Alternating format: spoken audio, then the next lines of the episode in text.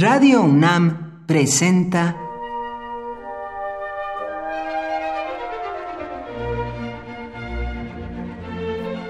Cuaderno de los Espíritus y de las Pinturas por Otto Cázares.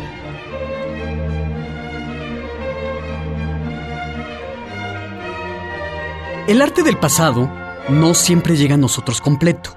A veces llega de manera fragmentaria. Las obras arquitectónicas y escultóricas que han atravesado las vicisitudes del tiempo, revoluciones, saqueos, sismos, llegan a nosotros como la dote o como el obsequio de la historia del mundo. Pero esta herencia la recibimos mutilada.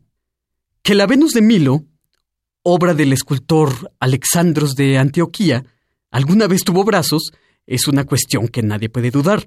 El gran Alfonso Reyes escribió un breve pero informadísimo ensayo que se titula precisamente así, Los brazos de la Venus de Milo, donde el escritor nos da una panorámica, naturalmente especulativa, acerca de la postura de los perdidos brazos. Nos hace saber, Alfonso Reyes, que algunos especialistas pensaban, por la articulación elevada del hombro, que el brazo izquierdo de la Venus de Milo sostenía un tridente, lo que daría por resultado que no fuera una estatua de Venus, como se ha pensado, sino una diosa del mar, o que sostenía, si es que en efecto es una Venus, un escudo, una manzana, o que cargaba a un pequeño cupido.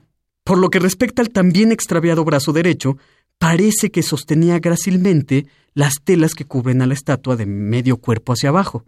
Lo mismo que los brazos de la Venus de Milo puede decirse acerca de las cejas de Mona Lisa. La Gioconda alguna vez tuvo cejas y alguna vez tuvo pestañas.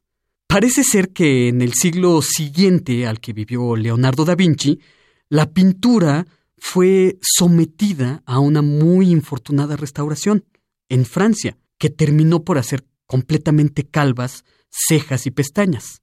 Sabemos que el famoso retrato de Lisa Gherardini, o Lisa del Giocondo, como ustedes prefieran, tenía cejas, por una descripción del cuadro que hizo Giorgio Vasari, el biógrafo de los artistas del Renacimiento, que hace un verdadero hincapié en el nacimiento del cabello en las cejas. Cejas y brazos se pierden, como se han perdido en la historia miles de obras artísticas ha quedado lo que ha podido quedar. Por hoy, Otto Cázares cierra el cuaderno de los espíritus y de las pinturas.